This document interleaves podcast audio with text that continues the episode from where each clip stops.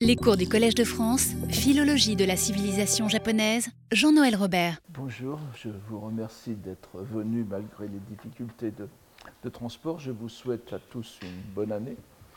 Et puis nous abordons une année qui va être assez riche. Enfin, euh, comme à chaque fois, j'aborde des sujets qui, qui dépassent bien sûr l'ampleur d'une seule année de cours, mais nous allons encore une fois effleurer un sujet très riche. Mais avant de commencer, je voudrais euh, vous donner quelques, renseignements concrets. Donc nous commençons, la leçon principale a lieu comme, bon, vous le savez puisque vous y êtes, euh, de, 10h30 à 11h30 ici. Euh, et alors pour le séminaire, comme vous le savez, le séminaire est couplé avec l'école pratique des hautes études. Euh, j'avais demandé à ce que les deux cours que je donne là-bas soient mis ici, mais à cause des, contraintes d'horaire du Collège de France où il faut sortir à 7 heures, euh, il n'y aura qu'une partie, que, le séminaire donc, qui sera ici, jusqu'à la, qui se tiendra ici pendant deux heures, salle 4, euh, à côté, n'est-ce pas? Jusqu'à la, je crois, autour du, 22 février, enfin du, du 15-20 février. Et après, malheureusement, nous devrons repartir à l'école pratique des hautes études. Euh, pour ce qui est du cours de sino-japonais, l'introduction au sino-japonais au Kambun, que je fais de 18h à 20h, euh, j'avais espéré pouvoir le faire ici, mais euh, le, Collège de France, c'est 18 à 20 heures, le Collège de France, les, salles doivent être vidées à, 19 heures, évacuées à 19 heures. Ce qui fait que c'est impossible. Alors nous allons faire comme d'habitude, malheureusement, je suis désolé pour les malheureux qui vont faire ça, mais je, terminerai le séminaire un tout petit peu avant, une dizaine de minutes avant, et nous essaierons d'aller le plus vite possible. Le, le bus est pratique, mais malheureusement, en ce moment, je ne sais pas comment vers le 54 de l'avenue euh, du boulevard Raspail, la, Maison des sciences de l'homme, où le séminaire se tiendra comme d'habitude sous terre, n'est-ce pas? Et nous essaierons de, tenir comme cela jusqu'au mois de euh, mai. merci beaucoup. Et nous allons donc commencer le, cours de, cette année, cette neuvième année consacrée à la philologie de la civilisation japonaise. Euh, j'ai cru voir hier en regardant le site du Collège de France, je, suis désolé, c'est entièrement de ma faute bien sûr, mais il y a une, coquille qui s'est glissée dans la date. Motori Norinaga, c'est bien sûr 1730 et pas 1750. J'ai l'impression que c'est marqué quelque part 1750 sur le site du collège. Enfin, vous avez tous rectifié. Et d'ailleurs, nous aurions perdu beaucoup de choses s'il était s'il avait eu 20 ans de vie de moins. Et voilà, alors euh, la bonne date est celle-ci. Et alors, pourquoi euh, Motorino Ninaga euh, Comme, d'habitude, malheureusement, vous savez que je vais lire ce cours plutôt que de, plutôt que l'improviser, parce que si j'improvisais, je, parlerais de tout sauf de ce qui nous concerne, et je préfère suivre un, euh, suivre un plan préétabli, avec, je me permettrai de temps en temps, quelques digressions. Donc nous voici au début d'une neuvième année qui nous mènera plus loin euh, dans notre enquête sur l'élaboration philologique de la langue japonaise en référence constante à la langue chinoise. C'est la, théorie, la, relation wakan. Formant avec elle, la langue chinoise, une relation hiéroglossique qui est l'agent moteur de son évolution au cours des siècles. Comme il est d'usage à présent, ce premier cours sera consacré à une réflexion générale sur le phénomène hiéroglossique dans son ensemble et sur les traits principaux que l'on peut en définir à travers l'étude de la relation sino-japonaise, Wakan, au cours de la quinzaine de siècles où elle s'est déployée. Répétons-le d'emblée, malgré l'immense intérêt de l'étude historique du point de vue philosophique, religieux et littéraire, et l'on pourrait ajouter aussi sociologique. Enfin, euh, donc ce que, j'appelle la philologie, l'immense intérêt de ce point de vue euh, philologique, ce serait une profonde erreur de penser qu'il ne concerne pas notre époque.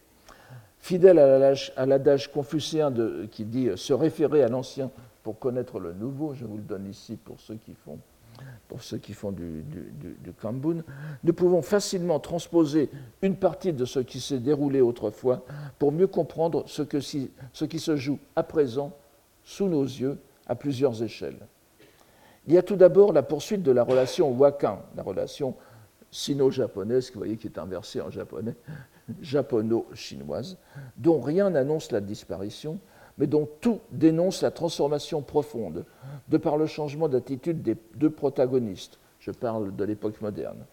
Il y a ensuite le transfert de rôle qui s'opère de manière pour l'instant inéluctable entre la langue chinoise classique et la langue anglaise dans l'évolution linguistique du japonais, avec l'anglais qui prend la place du chinois, sans cependant remettre la place traditionnelle du chinois, sans cependant remettre encore en question la place immense que cette dernière langue occupe dans la culture japonaise, et y compris le chinois moderne, le renouveau du chinois moderne au Japon. Il y a enfin le phénomène mondial d'implantation de la langue anglaise au cœur des relations de toute nature, culturelles, économiques, scientifiques, religieuses, politiques et militaires.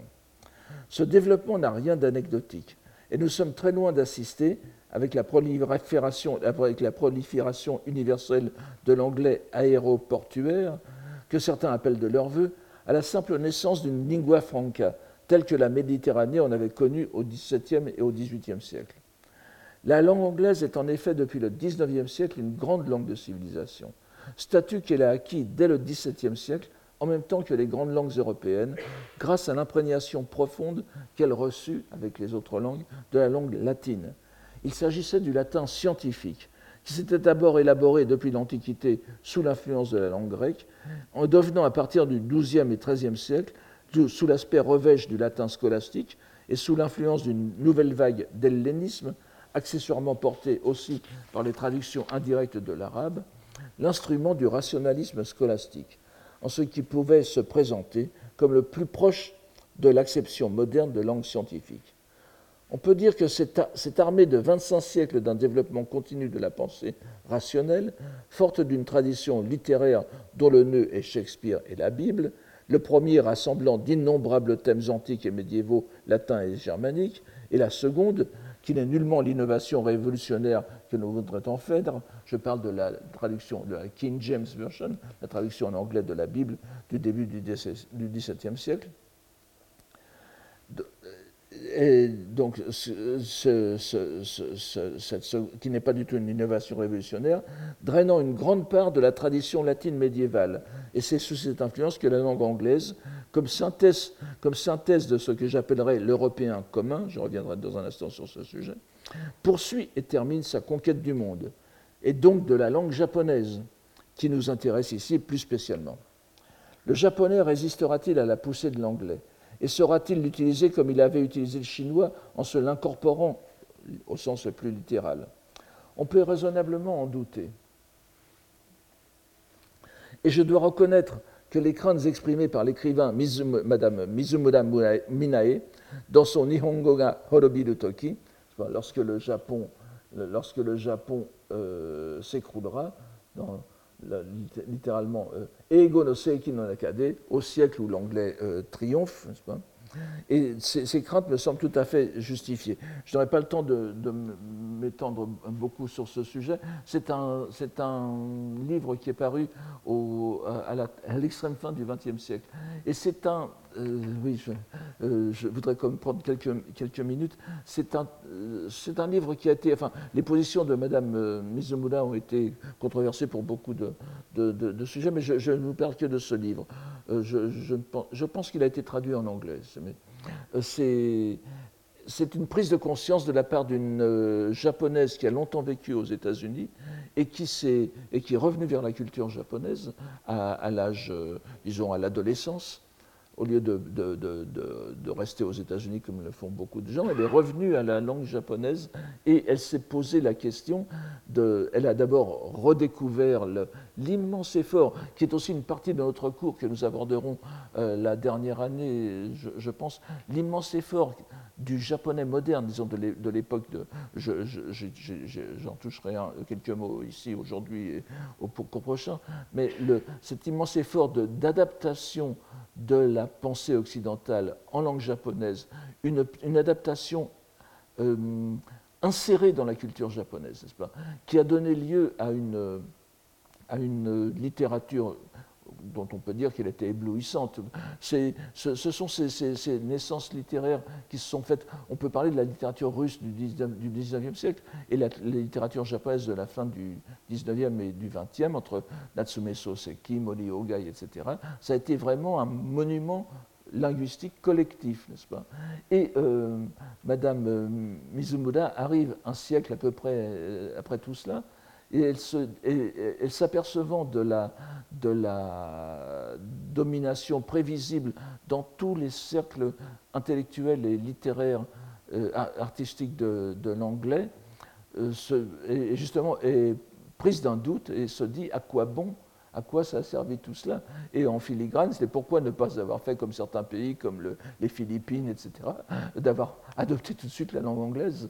Euh, est-ce que ça valait le coup de, faire un siècle de création intense pour euh, arriver à un, moment où tout l'équilibre est rompu? Enfin, C'est ce genre, c'est une, une, une, question qui est tout à fait passionnante, qui est euh, indirectement, qui concerne indirectement notre cours, et ce sont les, les prolongements actuels. Le, Japon, on peut dire, a, a, a réussi ce que j'appelle sa refondation euh, culturelle à l'époque Meiji, en utilisant à plein régime, si j'ose dire, la, langue chinoise. Et puis maintenant, on voit que tout se, tout se délite avec un, manque de confiance complet euh, dans, sa propre langue. C'est, ce, ces craintes donc, me semblent euh, tout à fait justifiées. Elle fait montre d'une clairvoyance dont beaucoup préfèrent se priver. Alors que l'exemple d'un pays comme l'Inde, là aussi, il faut, il faut que je. Euh, comme l'Inde montre qu'il s'agit d'une question de plus en plus pressante. Quelles langues sont-elles appelées à disparaître de la vie culturelle mondiale pour être remplacées par l'anglais? Nous ne sommes certes pas ici pour traiter cette question, mais je voulais simplement souligner que le phénomène de hiéroglossie que nous tentons ici d'éclaircir, je reviendrai là-dessus euh, tout à l'heure, que nous tentons ici d'éclaircir dans le cadre de la, relation sino-japonaise, n'a rien d'une curiosité historique et qu'il agit encore sous nos yeux. C'est cette relation qui a fait la langue japonaise et elle nous aide à comprendre son état actuel au moment où elle affronte la troisième étape de son histoire. J'ai vu aux Indes, en Inde des, des éditoriaux récents de, personnalités, d'écrivains euh, des deux sexes, où l'on en vient maintenant à dire que l'anglais est la seule issue, n'est-ce pas euh, et, que le, que, tous les renouveaux de, linguistiques ne servent qu'à nourrir un, nationalisme euh, fatal et que c'est par l'anglais qu'on pourrait arriver avec, avec des gens qui, qui s'opposent même à la politique d'enseignement de, des langues euh, locales, c'est un mot très trompeur en Inde, des langues nationales, des, différentes langues nationales anglaises, s'opposent à cet enseignement au niveau euh, secondaire et universitaire pour privilégier l'anglais. Enfin, nous nous en sommes là, il faut bien s'en rendre compte aussi. Alors, c'est cette euh, relation qui, a fait la langue japonaise et elle nous aide à comprendre son état actuel au moment où elle affronte la troisième étape de son histoire. Quelles sont euh, les deux premières étapes va-t-on me demander? Elles sont étroitement liées à ce que je viens d'esquisser et je les définirai ainsi. La première étape, évidemment, c'est mon opinion et je la partage, n'est-ce pas, mais ce sont des opinions personnelles, mais qui quand même recoupent un certain découpage de l'histoire culturelle du Japon. La première étape va du début de l'histoire culturelle japonaise jusqu'à la fin de l'époque d'Edo. C'est bien sûr la principale, celle qui a vu le japonais s'élaborer lentement et de façon continue en se démarquant, en altérant la langue chinoise et en se l'incorporant aussi. Répétons l'importance primordiale dans ce, processus de la doctrine bouddhique, qui est l'armature intellectuelle la plus solide et continue de la culture japonaise. Nous allons voir justement avec Motori Noninaga comment euh, l'essai final de sortir de cette euh, domination euh, bouddhique et chinoise. La double transmission linguistique, donc, en chinois classique d'une part, et ses reflets dans la langue japonaise d'autre part, à travers la poésie bouddhique, et par elle dans la prose, ainsi que nous l'avons vu l'an dernier dans le Genji Monogatari, et comme nous l'avons vu auparavant encore dans l'œuvre de Jien et dans les sermons de Dogen. Celui-ci étant un véritable feu d'artifice langagier qui porte le japonais aux limites du chinois et incorpore dans la langue une nouvelle forme de cette même langue chinoise. Nous avons d'ailleurs ici la traductrice de Dogen euh, qui vient de publier la, la, forme complète du Shobogenzo, la traduction complète du Shobogenzo, qui est une œuvre monumentale. Donc cette première période, de loin la plus longue, voit se constituer un équilibre entre les deux langues, d'où émerge une culture japonaise nettement différenciée de la continentale. La seconde étape est moins perceptible, extérieurement, mais est pourtant fondamentale. Et c'est pour, ça que j'ai commencé par le latin, Par l'élaboration d'un vocabulaire sino-japonais, destiné à rendre dans le cadre langagier traditionnel le monde conceptuel et scientifique nouveau auquel s'ouvre le Japon, à travers l'apport hollandais d'abord, puis avec l'intrusion armée de l'Occident. Dans, dans cet immense mouvement, qui n'apparaît la plupart du temps que comme une impressionnante vague d'heureux néologismes, heureux dans la mesure où ils insufflent dans la langue une nouvelle nomenclature de la pensée, des sciences et des techniques, en les revêtant de l'habit rassurant du vocabulaire traditionnel qui est savamment gauchi, savamment détourné, c'est tout un monde qui disparaît sans bruit pour être remplacé de l'intérieur, un peu à la façon de ces vieilles bâtisses parisiennes dont on ne laisse subsister que la façade et les murs, qui deviennent d'une coquille vide, dont l'intérieur est reconstruit entièrement avec des matériaux et des conceptions modernes. Celui qui les regarde de l'extérieur ne doute pas qu'elles soient semblables à ce qu'elles étaient deux siècles plus tôt, et pourtant elles apparaissent, elles appartiennent à un autre monde. Euh, je peux renvoyer aux, conférences qu'il nous a faites il y a deux ans, M. Saito Maleshi, justement sur la, la, synoglossie, n'est-ce pas ce que j'appelle la synoglossie, ce qu'il appelait, je crois, la sinophonie, et de, ce point de vue. J'ai eu naguère l'occasion de prendre à ce sujet, je vous donne simplement les, termes qui vont apparaître, j'ai eu naguère l'occasion de prendre à ce sujet l'exemple du mot responsable ou responsabilité dans les traductions du Petit Prince. C'est un, un excellent, une excellente pierre de touche pour juger de la, de la, diffusion universelle de certains concepts. Et je vous le recommande dans ces, dans ces différentes langues. Et euh, justement, comme vous savez bien, je suis responsable de ma rose, dit le Petit Prince, n'est-ce pas? Et euh, comment traduire ce terme dans les différentes langues de la sphère synoglossique et toutes les traductions que j'ai pu consulter étaient fondées sur le néologisme japonais, sekinin, n'est-ce pas, et euh, adapté en chinois, peut-être de façon indépendante comme néologisme, fuza, n'est-ce pas? Et euh, toutes les traductions que j'ai examinées, non seulement chinoises euh, et japonaises, mais coréennes et vietnamiennes, reprennent l'un de ces deux termes que l'on pourrait traduire littéralement par le fait d'être contraint au devoir de sa charge, n'est-ce pas? Ou bien en chinois même, supporter sa dette. Et qui n'existait pas comme tel, le concept de responsabilité, euh, avant d'être créé pour traduire le terme occidental.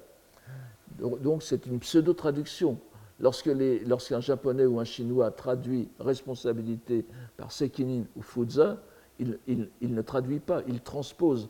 ces deux termes n'ont été créés que pour le terme occident, que pour traduire la notion occidentale. Vous comprenez? Ce ne, sont pas, des gens qui sont allés chercher de vieux concepts. De vieux concepts. Et d'ailleurs, si vous regardez les, traductions du Petit Prince dans les vieilles langues européennes, vous savez que c'est une sorte de sport de philologue de s'amuser à traduire le Petit Prince en anglais du IXe siècle, en, latin, en grec et tout cela. La plupart des gens évitent de reprendre le mot responsables, parce qu'ils savent bien que ça n'existe pas à l'époque. Alors que la question ne se pose pas du tout pour les traductions. Les traducteurs chinois et japonais, ils ont le mot, ils croient avoir le... et c'est vrai que ça, ce sont des... Comme je dis, ce sont des mots qui ont une histoire tout à fait ancrée dans la, tradition, mais c'est en réalité, c'est en réalité un mot occidental. Et donc, ils appartiennent à cette langue que le linguiste américain euh, Benjamin euh, Lee Worth, que vous connaissez peut-être dans, le nom de l'hypothèse Worth-Sapir, qui, est une de nos inspirations aussi. Je, ne vais pas non plus traiter de cela ici, mais vous savez, grosso modo, euh, Sapir et, Worf d'ailleurs, Worf qui a été très influencé d'ailleurs par certaines conceptions ésotériques de l'une de ses lectures fondatrices, c'était la langue hébraïque euh, restituée de Fabre d'Olivet. C'est quand même extraordinaire de savoir. Enfin, c'est lui-même qui le dit, n'est-ce pas? Donc c'est quand même extraordinaire de voir l'histoire, l'archéologie, comme euh, on dirait ici, de, cette hypothèse. Mais donc la, langue, en quelque sorte, langue définit euh, ce que l'on perçoit du monde. Je le dis de façon très, très simpliste, mais ce n'est pas, ce pas si, si simpliste que ça en réalité. C'est-à-dire que, que le que la, langue procure quelques, des grilles d'interprétation du monde. Et donc, euh, Worth, à ce propos, parlait du Standard Average European, que je, je traduis par l'européen commun, comme je l'ai utilisé tout à l'heure. L'idée étant que les langues européennes, ce qui, ce qui n'est pas complètement faux, ce qui n'est pas non plus complètement vrai, mais disons que c'est vrai à 80%, les langues européennes sont en réalité les différentes expressions, les différentes modalités d'une même façon de penser, qui a été informée par, bien sûr, la Bible, la, la tradition gréco-latine et quelques grands classiques européens. Vous savez que c'est aussi euh, l'idée de de, ce critique américain euh, Bloom, n'est-ce pas, qui, est sur la notion de canon, de, canon. Enfin, je, ne reviendrai pas euh, là-dessus. Mais euh, ce standard average European, l'européen commun, on peut dire que le japonais de l'époque de Meiji s'est inscrit dans cette, dans cette foulée, et, comme le chinois d'ailleurs. J'ai parlé plus récemment des termes pour nature et civilisation en, japonais, n'est-ce pas C'est-à-dire Bumme, Shizen, etc.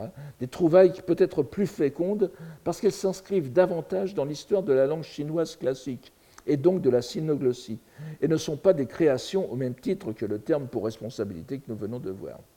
La lecture d'un d'un auteur comme Nakae Chomin, qui est connu au Japon pour avoir introduit la pensée de, de, de, Jean-Jacques Rousseau, n'est-ce pas? Et en particulier sa traduction partielle du contrat social, une, traduction qui a été faite, je vous le rappelle, comme, on ne le dit pas assez souvent, en chinois classique. Nakae Chomin, voulant euh, présenter l'une des œuvres fondatrices à son sens de la euh, civilisation européenne moderne, traduit euh, le contrat social en chinois classique. Il n'a pas traduit, euh, après ça, s'est continué en, euh, sous, plusieurs formes de japonais, mais cette traduction en chinois classique a été aussi éditée en Chine et ça, a permis d'aller, de, de, de, se diffuser aussi dans le monde chinois. Et donc sa lecture est particulièrement éclairante, surtout dans un ouvrage, ce qui reste son ouvrage le plus connu, le, le Sansuijin Keirin Mondo, n'est-ce pas, le dialogue en questions et réponses à propos de l'art de gouverner. Keirin, c'est à peu près l'équivalent de Seiji. Euh, de, trois ivrognes, n'est-ce pas. Alors vous voyez le, ton tout à fait euh, traditionnel japonais, son dialogue de trois ivrognes sur l'art de gouverner. Il y en a une traduction française euh, qui a été faite, je crois, à l'Université de Bordeaux autour de Madame Christine Lévy, et puis, euh, je, crois, euh, ils sont deux, auteurs. Je vous recommande, je, ne l'ai pas lu, mais je suis sûr que c'est une très bonne traduction. Je vous recommande surtout de le lire en japonais parce que c'est absolument extraordinaire.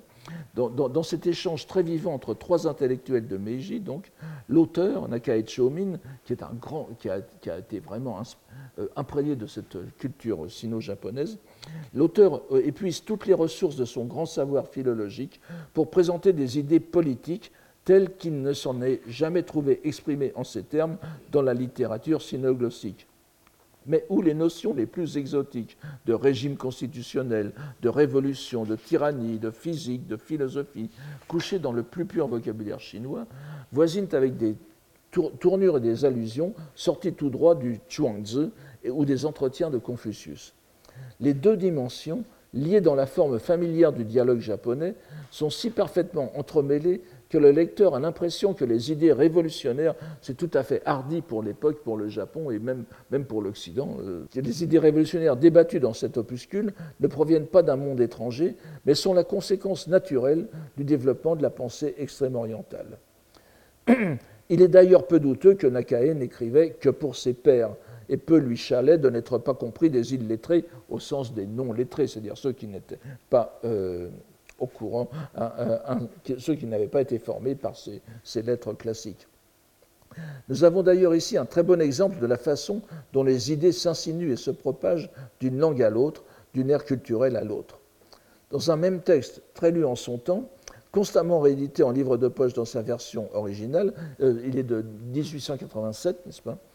Et, il est encore disponible en Iwanami Bunko, n'est-ce pas, maintenant il est, maintenant accompagné d'une traduction moderne qui perd beaucoup de la saveur du classique. c'est une traduction qui peut vous intéresser pour comprendre les choses, mais euh, il n'y a plus rien de, l'extraordinaire richesse de, l'original. Donc dans, ce, texte se font donc, dans un même style, deux langages hétérogènes, celui de la pensée politique européenne du XIXe et celui des grands classiques chinois.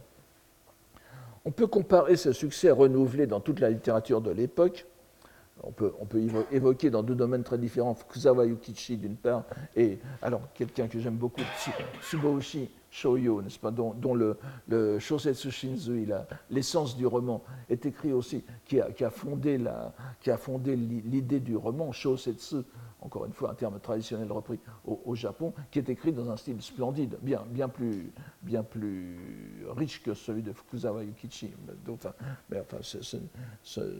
Les, deux n'ont pas bien sûr les mêmes, les mêmes préoccupations. Alors on peut comparer ce succès avec l'échec des missionnaires catholiques du tournant du XVIe siècle, qui, renonçant assez rapidement à l'usage du vocabulaire japonais ou sino-japonais pour exprimer les idées chrétiennes, préférèrent, pour plus de sûreté, transposer tel quel en japonais les termes propres euh, à la doctrine et à la pratique chrétienne. Je vous donne quelques exemples. La guia do pecador, n'est-ce pas, le guide du pécheur, euh, Hides Doshi, Hides Doshi, n'est-ce pas, l'introduction à la foi, Dochilina Kirishtan, bon, ça, vous comprenez, et, mais parfois il y a eu euh, l'introduction de tel ou tel terme bouddhique, comme par exemple Zangé, qui avait été utilisé pour traduire confession.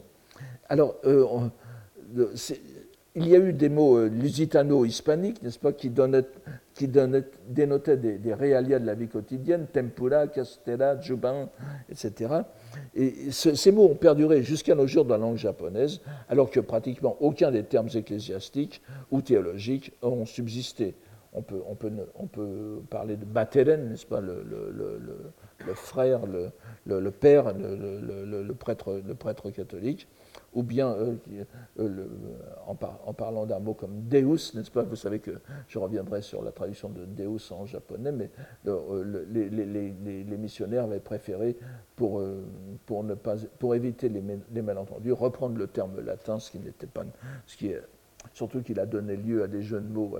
Vous savez, Dai Uso, n'est-ce pas? Deus, Dai Uso, le grand, le grand mensonge. Donc, alors.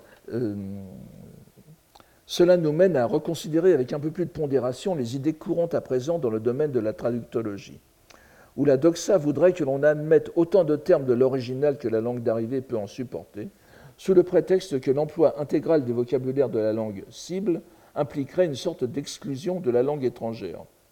Outre que l'idée est parfaitement stupide, si vous me permettez, euh, elle salue dans l'effet d'elle-même, puisque l'exclusion de la langue étrangère impliquerait qu'il n'y ait pas de, traduction du tout. C'est d'ailleurs ce qu'on voit dans les titres de films maintenant, où on prend les films américains, les titres tels quels. Ou parfois on remplace un, titre, anglais par un autre titre anglais plus accessible pour le pays euh, visé. Donc euh, l'exemple malheureux des missionnaires montre qu'il y a plus de chances que la traduction perdure si les termes en sont compris. Voyez le terme natsura, la nature employé par les, missionnaires pour éviter les malentendus. Il y en eut déjà suffisamment dans l'Europe chrétienne d'ailleurs sur le sujet. Il regroupe en lui les sens d'au moins trois composés sinon japonais, Shizen, Honsho, Zoka, compris dans toute l'ère sinologique et reliés de leur côté à un immense champ doctrinal. On se prend à rêver de ce qu'aurait pu être un théologien japonais lettré, s'évertuant à concilier toutes ces nuances, dans le cadre d'une théologie de langue chinoise où il aurait dû où il aurait dû aussi tenir compte des liens avec le bouddhisme, le confucianisme et le taoïsme, sans compter le shinto. Mais le mot Natsura en lui-même est une impasse sémantique, il ne débouche sur rien d'autre que lui-même, et encore. Les Japonais n'ont en effet aucun moyen de savoir qu'il a aussi sa place dans d'autres systèmes doctrinaux que dans le christianisme. Il est donc clair que les vertus d'accueil que l'on prête, prête à la simple transposition des termes de la langue source dans la langue cible provoquent l'opposé du résultat souhaité. C'est bien sûr ignorer délibérément que l'on n'avait pas affaire à un processus mutuel, une interaction, un dialogue culturel. Il s'agissait bel et bien, sur le plan langagier, je parle de Meiji, de l'équivalent des canonnières du commodore Perry. Il en allait de l'indépendance culturelle du Japon et par-delà le Japon, de l'extrême-orient sinoglossique. Comme beaucoup le savent à présent,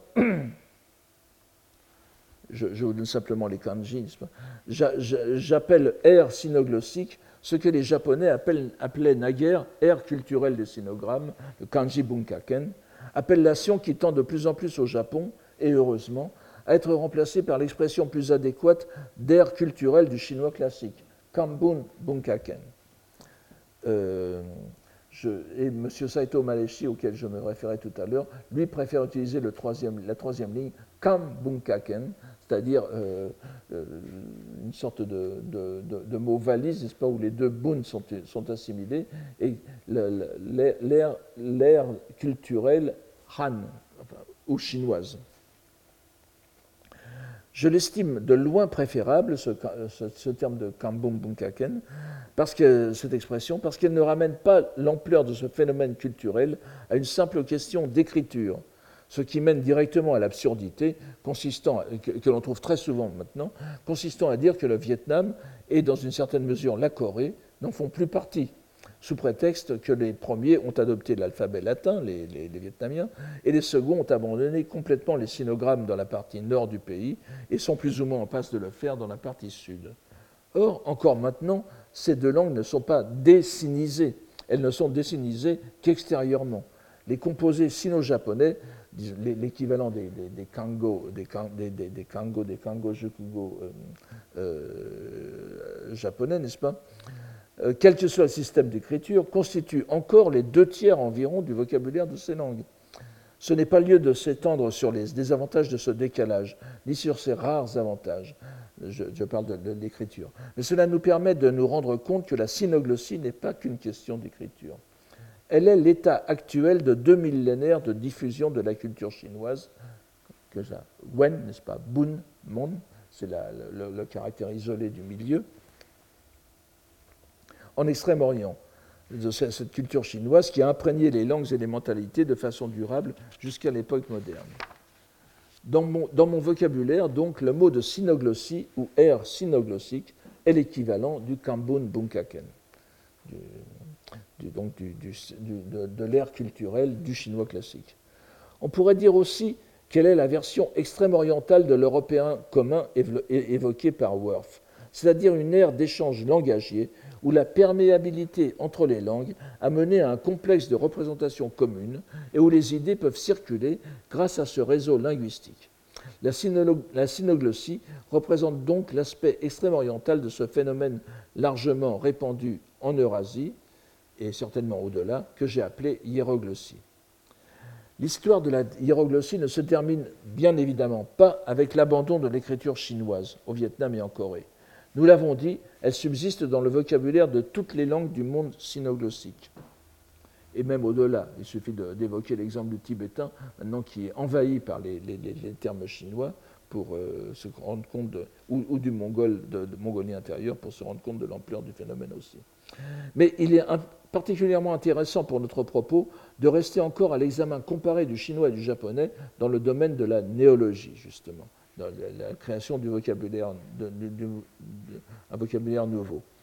Alors que la création active de vocabulaire sinoglossique moderne fut essentiellement l'œuvre des lettrés japonais au XIXe siècle, voire avant, dès l'époque d'Edo et du Rangaku, n'est-ce pas, la, science hollandaise, pour la médecine par exemple, puisque le vocabulaire médical a commencé à s'élaborer très tôt au Japon. Depuis la fin de la guerre, elle a changé de main. Il ne faut pas sous-estimer l'action des lettrés chinois dans le même domaine à l'époque, et par-delà les, lettrés chinois, le labeur mieux caché des missionnaires occidentaux en Chine depuis Matteo Ricci. Nous pourrions aussi évoquer le labeur des missionnaires d'une autre religion, le marxisme-léninisme, dont l'immense vocabulaire chinois se serait élaboré, selon certains, à Moscou même, au sein d'une commission russo-chinoise, dont l'une des têtes pensantes n'aurait été nulle autre que l'illustre linguiste Evgeny Polivanov, qui est très connu dans, le, monde de la linguistique et des études poétiques, et qui aurait été aussi responsable de l'élaboration du vocabulaire marxiste-léninisme à Moscou euh, dans, les années, dans les années 20. C'est un, une question qui est encore euh, controversée, mais euh, il y a beaucoup de, vous, comprenez pourquoi elle est controversée, n'est-ce pas? Parce que encore une fois, c'est un déplacement de centre, politique qui est impliqué par, la, réponse à cette question. Mais en tout cas, euh, on, retrouve dans, ce vocabulaire, euh, l'élaboration d'un vocabulaire oui, euh, du marxisme-léninisme, les, problèmes de la traduction du bouddhisme en chinois. on, a les mêmes choses avec les, les étrangers, les lettrés, locaux, de même pour les, missionnaires du christianisme au XIXe siècle. c'est toujours là, on, on a affaire à un corpus complètement étranger qu'il faut faire passer dans une langue plus ou moins accessible aux gens. Donc il est fatal que ces rapports hiéroglossiques se retrouvent à chaque fois. Toujours est-il que depuis la réouverture de la Chine après les déprédations de la révolution culturelle, et alors que le Japon, d'après la défaite de la Seconde Guerre mondiale, avait renoncé à prendre la tête d'une ère extrême-orientale d'indépendance culturelle, c'est la Chine qui a repris en main la néologie sino-classique, puissamment secondée par les zones particulières que constituent euh, Hong Kong et Taïwan, où l'on peut dire que s'était maintenue une indéniable continuité culturelle. Donc, après la menace que fit peser sur l'écriture chinoise le maoïsme, qui, après une première campagne de défiguration par l'imposition des caractères simplifiés les plus disgracieux dès 1958, et une euh, campagne de simplification qui euh, ne fait que prolonger ce qui avait été fait au Japon en 1948 sous l'influence des, autorités d'occupation, n'est-ce américaines. Donc euh, la, Chine avait voulu faire le premier, pas de cette simplification des caractères, elle avait voulu faire le premier pas de l'abandon complet des caractères chinois au profit de l'alphabet latin. Et cette idée fut reprise d'ailleurs sous le régime de Hua Guofeng, toujours sous le même procédé prévu en deux étapes. Une campagne avait d'abord encouragé le peuple a proposé spontanément de nouvelles et plus profondes simplifications. Je vous parle des années 70, ça a échappé à beaucoup de gens, mais il y a eu, dans la fin des années 70 il y a, et début des années 80, il y a eu vraiment une quasi-révolution culturelle euh, euh, sur l'écriture chinoise. Et tandis que la, vague de, romanisation de l'écriture était relancée avec la publication de beaucoup de livres en lettres latines. Et il y avait de nouvelles euh, échéances prévues pour son installation complète. Fort heureusement, les, dirigeants chinois se montrèrent en ce domaine bien moins efficaces que Mustafa Kemal euh, euh, dans la Turquie des années 20, et les choses traînèrent suffisamment pour que l'essor soudain de l'informatique et de l'ordinateur personnel, avec les progrès rapides réalisés dans le traitement des sinographes au Japon d'abord, puis en Chine, contribua à sauver enfin aussi définitivement qu'il soit possible ici-bas, la scénographie de ce nouvel obscurantisme. Ce n'est plus que dans quelques universités américaines que l'on trouve encore des fanatiques de la romanisation. Il devrait être très clair que, que, les Chinois, depuis trois millénaires, ont toujours trouvé de, plus grands avantages à leur écriture qu'aux divers systèmes alphabétiques qu'ils ont rencontrés dans leur longue histoire, et qu'ils y sont toujours aussi attachés, c'est parce qu'ils la trouvent pratique, ce qui a l'air d'échapper à pas mal de gens en Occident. Toujours est-il qu'il est évident qu'en ce XXIe siècle déjà bien entamé, c'est le monde chinois qui a repris en main le développement de la synoglossie. Alors que le Japon semble y avoir dans une large mesure renoncé et abandonné toute tentative de néologie synoglossique pour l'adoption pure et simple du vocabulaire anglo-saxon, dont la phonétique d'ailleurs est la plus impropre qui soit à être transcrite à l'aide du, syllabaire japonais. À comparer la situation dans les deux pays, on peut vérifier que celui qui maîtrise sa langue maîtrise une grande part de son indépendance culturelle. La néologie engage un dialogue bien plus approfondi avec la langue donneuse qu'un simple emprunt. Nous l'avons déjà souligné, tout néologisme créé directement, à partir des moyens même de la langue entraîne immédiatement un dialogue intralangagier et forme des réseaux sémantiques nouveaux, inattendus et bien sûr inimaginables dans la langue d'origine. Il suffit d'évoquer la suite sémantique que je vous donne ici, n'est-ce pas, en, quatrième ligne avant la fin, Bume, Bunka, Bunga, Kujin, Bum, Bunjin.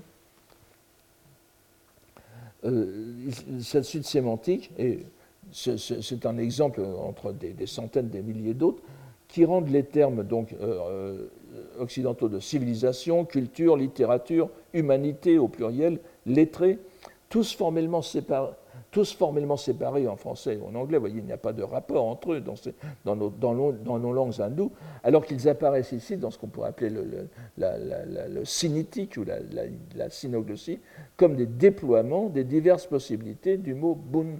Hein. Il, y a enchaînement, un, nouvel enchaînement idéologique qui se crée ainsi. Et l'on pourrait ajouter des termes comme temmongaku, n'est-ce pas, où vous avez le même bun qui est dedans. Donc autant de traductions de notions occidentales rivées, ancrées à un mot fondamental de la culture extrême-orientale. Rien n'est plus intéressant, par exemple, que de lire dans la presse chinoise les incessantes créations lexicales, qui soient purement sémantiques, pour traduire, euh, pour traduire le, CD, n'est-ce pas, euh, euh, n'est-ce pas littéralement le, disque lumineux, le disque lumineux, soit mélangeant euh, habilement, comme, l'y invite la nature même de l'écriture chinoise, un procédé qui existe déjà depuis la traduction des termes bouddhiques, le son et le sens. Comme c'est incroyable, la, transcription de, Facebook en, chinois, n'est-ce pas? Facebook, n'est-ce pas? Il n'y a plus, euh, plus qu'à mourir, si vous voulez. Enfin, c'est un jeu de mots intraduisible qui donne à la fois le sens, le son anglais, plus ou moins le son anglais, avec une, un, sens chinois absolument euh, inimaginable à partir de l'anglais. Tout cela n'existe quasiment plus en japonais. Il semble aussi que les Coréens y aient renoncé, en large partie par crainte d'apparaître comme imitateurs, des Japonais. Mais le résultat est que les Japonais, comme les Coréens, ont à présent largement recours aux mêmes emprunts de l'anglais. Par exemple, des mots comme feasibility, digital, etc.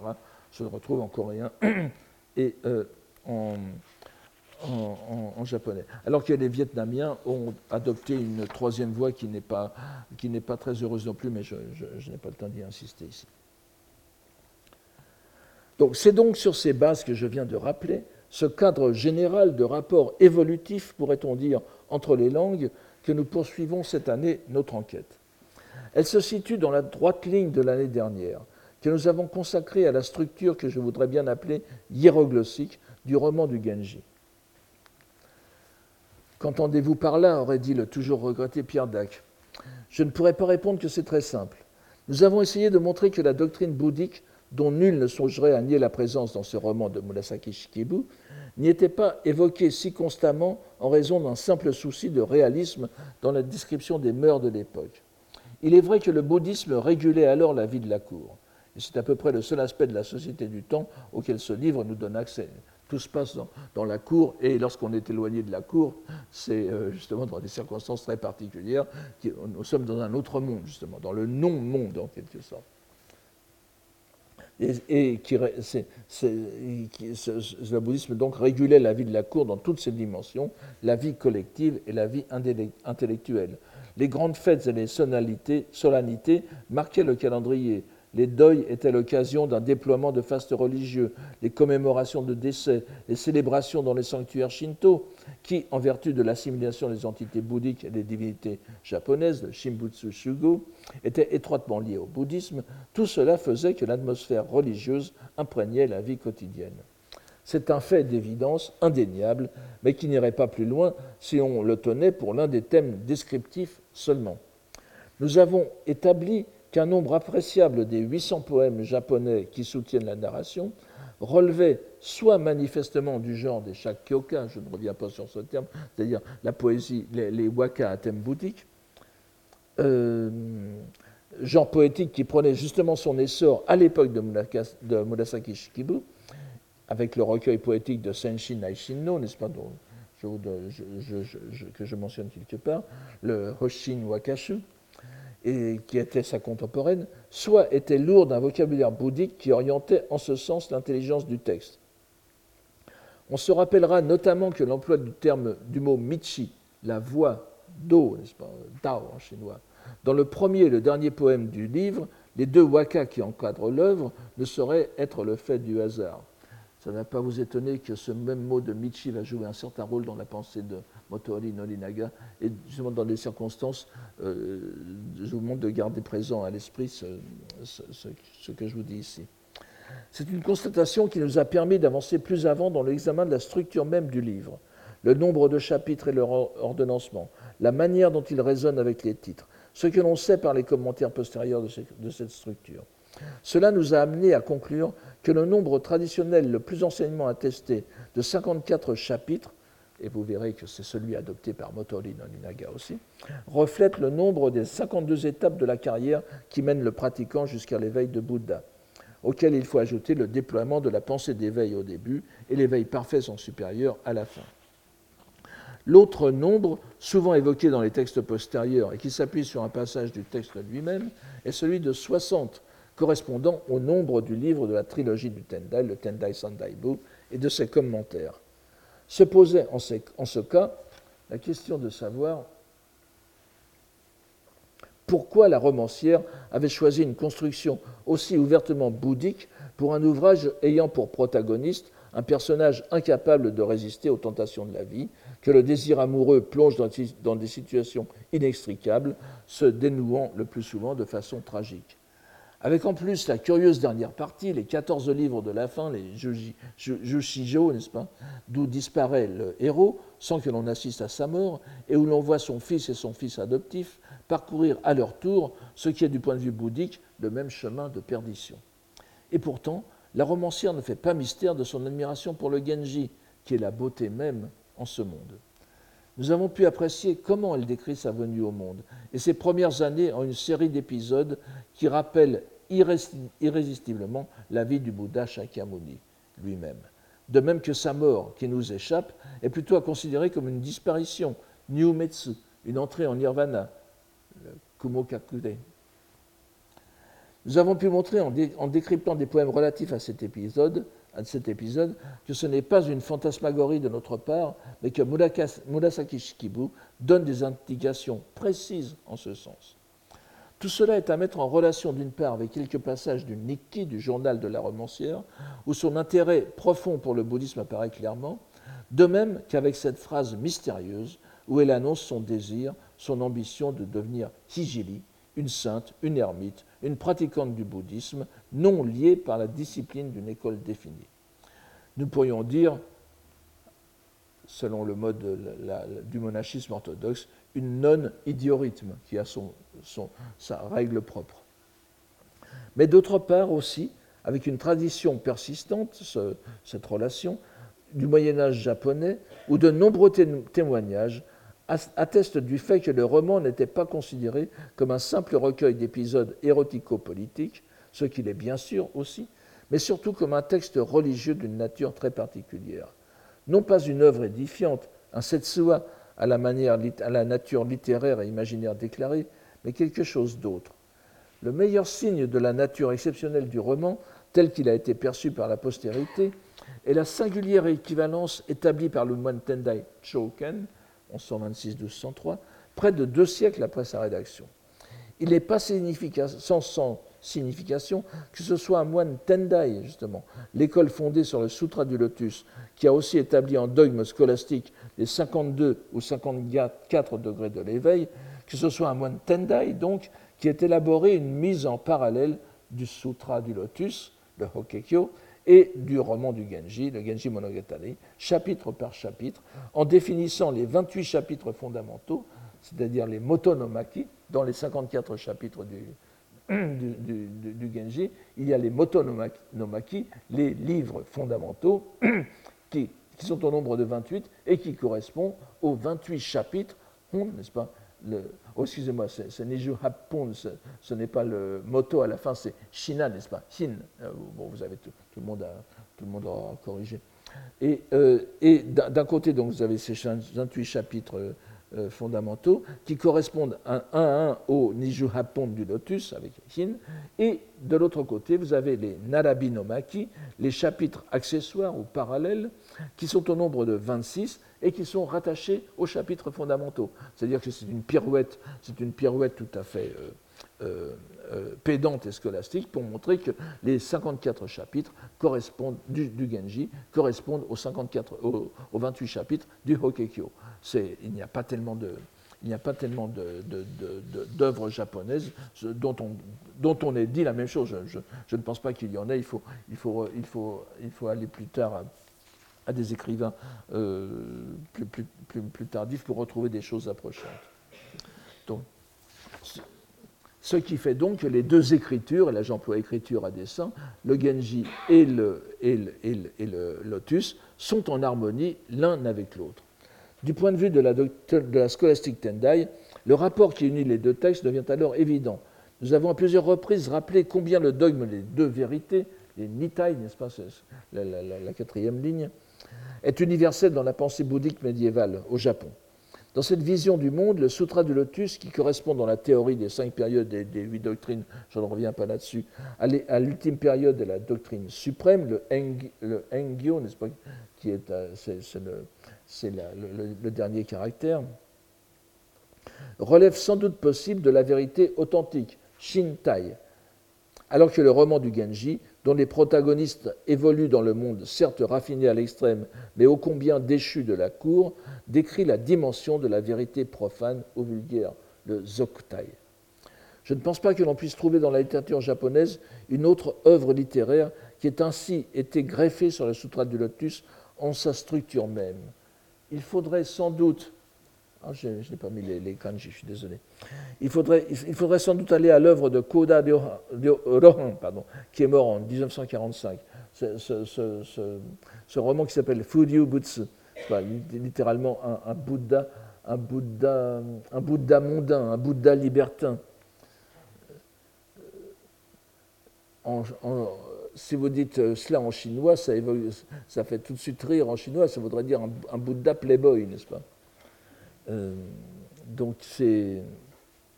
Donc dans ce, dans, ce, dans, ce, dans ce, roman, dans cette grande nouvelle, plutôt dans cette novelle-là, euh, euh met en parallèle son récit avec les dix incités, les juniosé du, du Sutra du Lotus. Mais vous voyez, nous sommes très loin dans le temps et à une autre époque. Nous ne serions pas loin d'ailleurs euh, d'ailleurs, ainsi que nous l'avons dit l'an dernier, de faire du Genji lui-même un Fudio Butsu, justement. Et là, le Bouddha Playboy pourrait, euh, pourrait euh, en effet convenir. Un Bouddha libertin qui montre en quelque forme la forme sensuelle, le visible, c'est le, en sanskrit le rupa, qui est traduit en chinois, sino-japonais par shiki, et puis altéré en japonais sous la forme Iro. Tout ça, c'est la même chose. C'est un concept fondamental du bouddhisme, mais qui est aussi le moteur du, Genji, et qui agit en toute liberté dans sa dimension propre et sans jamais en sortir. Jusqu'à quel point pourrions-nous, oserions-nous poursuivre cette identification? Je, rappelle ce que j'ai dit l'an dernier, n'est-ce pas Disons tout d'abord, bien que ce ne soit pas une excuse, que je ne suis pas le seul, semble-t-il, à la poser. Il y a au moins un spécialiste japonais à l'affirmer, bien qu'il soit difficile de dire dans quelle mesure il l'affirme sérieusement. Il y a pourtant des indices certains, notamment sur les analogies biographiques, vous vous souvenez, nous en parlé l'an dernier, euh, qui feraient du Genji un autre Shakyamuni, mis en parallèle qui s'accorderait parfaitement avec la grille du lecture du moine Shoken, Genji et le Shakyamuni du Genji Monogatari. Sachons cependant qui est Shakyamuni dans le système scolastique Tendai. Ça aussi, c'est une certaine importance. Il n'y en a pas qu'un seul, peut-on dire. On sait que le Tendai raffine le dogme des euh, trois corps du Bouddha en divisant le troisième corps, le plus, le le inférieur, celui qui se meut dans, notre dimension et qu'on appelle Ojin en, sino-japonais, le sanskrit Nirmanakaya, n'est-ce pas, le corps de transformation. Et il, le divise en deux entités, le corps d'adaptation supérieur, Sho-Ojin, et le corps d'adaptation inférieur, Retsu-Ojin, parfois lu Retto-Ojin, de l'autre. Ce dernier étant lié à la prédication du petit véhicule.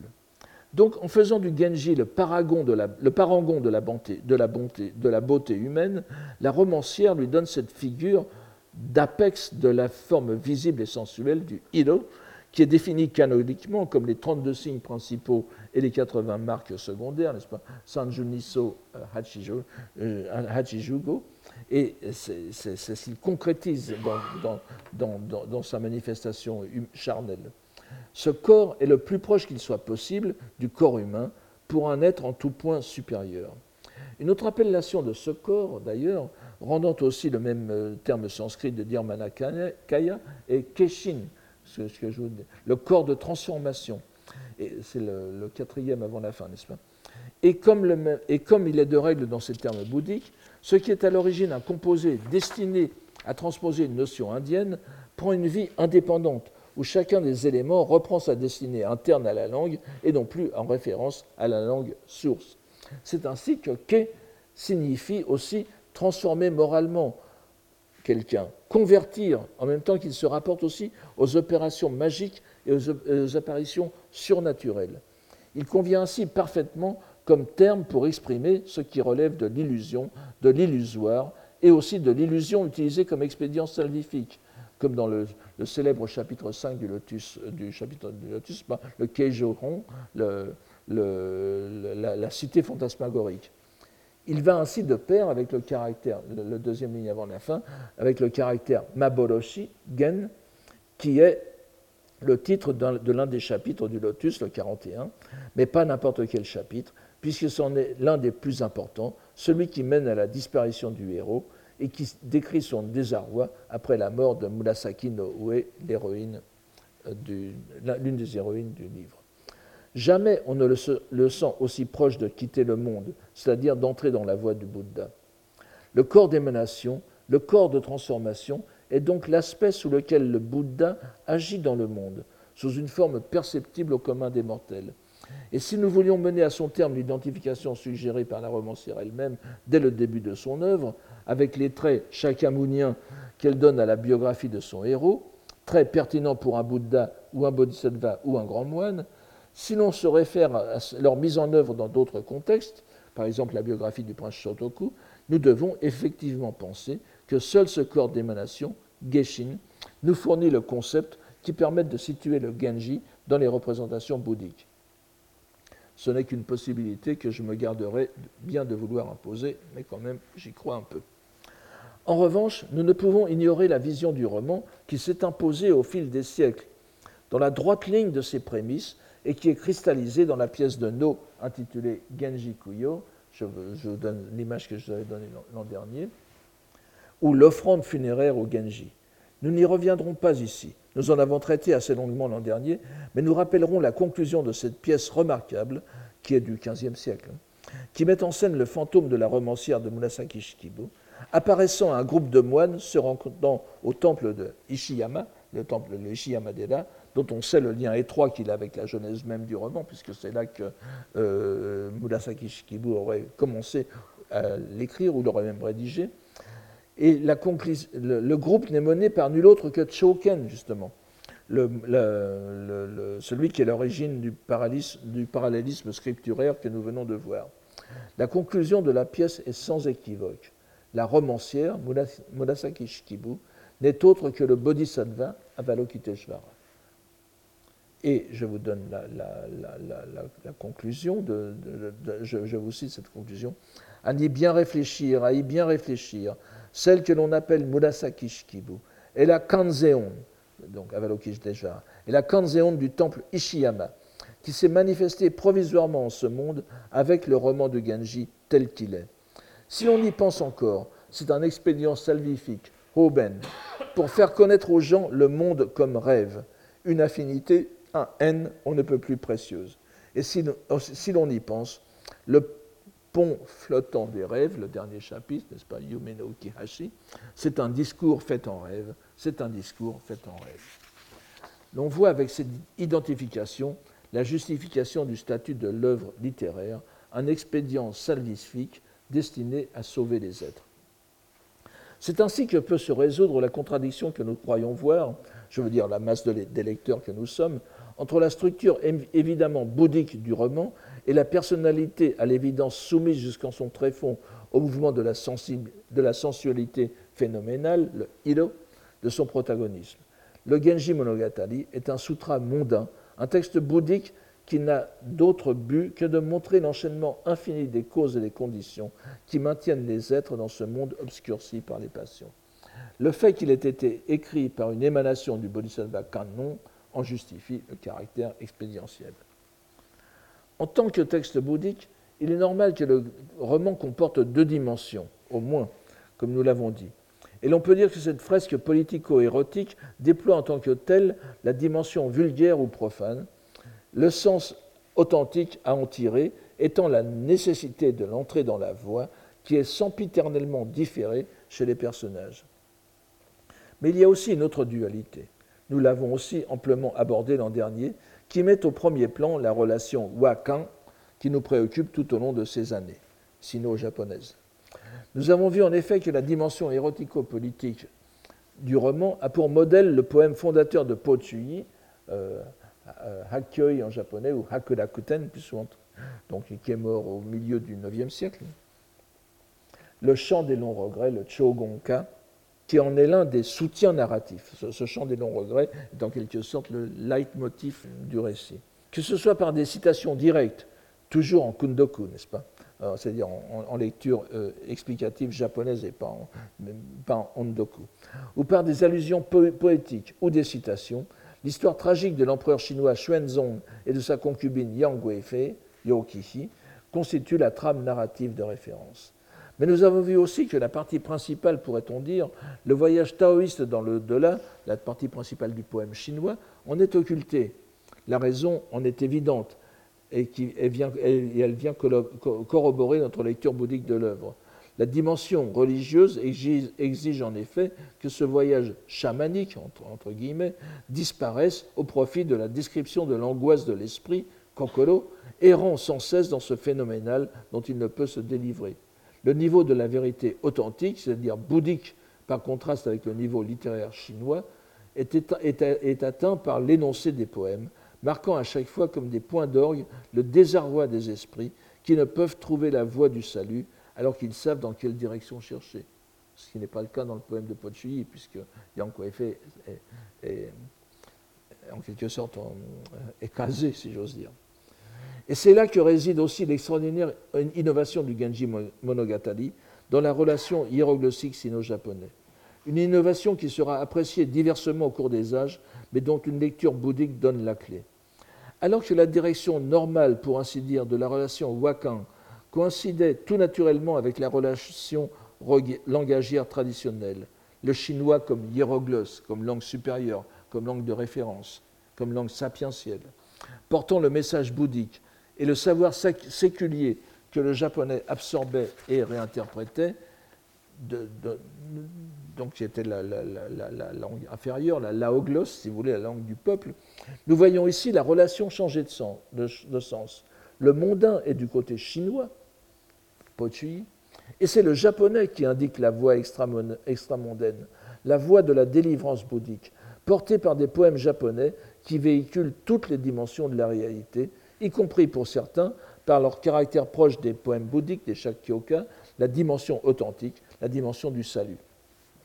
Que ce soit une lettrée aussi accomplie en lettres chinoises que pouvait l'être Murasaki Shikibu, ainsi qu'elle ne se prive pas de de la rappeler elle-même dans ses notes journalières, qui accomplit un tel retournement n'est pas sans signification profonde pour l'histoire de la langue. Rappelons encore une fois que cette révolution s'accomplit à l'époque du premier recueil de poésie bouddhique en langue japonaise, avec le Hoshin Wakashu de Senshin Aishino dont je viens de vous parler, et du premier recueil qui, met au même niveau l'expression poétique chinoise et la japonaise, le Wakan Roishu. Cette lecture bouddhique, portée par la langue elle-même, est loin d'être admise par l'ensemble de la critique ancienne et moderne que cette innovation philologique et les perspectives qu'elle ouvrait pour la civilisation japonaise allaient être perçues par l'un des penseurs les plus marquants de l'époque moderne, Motoori Norinaga, et, ré réorientée selon ses propres préoccupations idéologiques, c'est ce que nous allons voir cette année. Et je vous remercie de votre attention pour ce premier cours en vous disant, donnant rendez-vous à la semaine prochaine ou à cet après-midi. Merci beaucoup. Retrouvez tous les contenus du Collège de France sur www.colège-2-france.fr.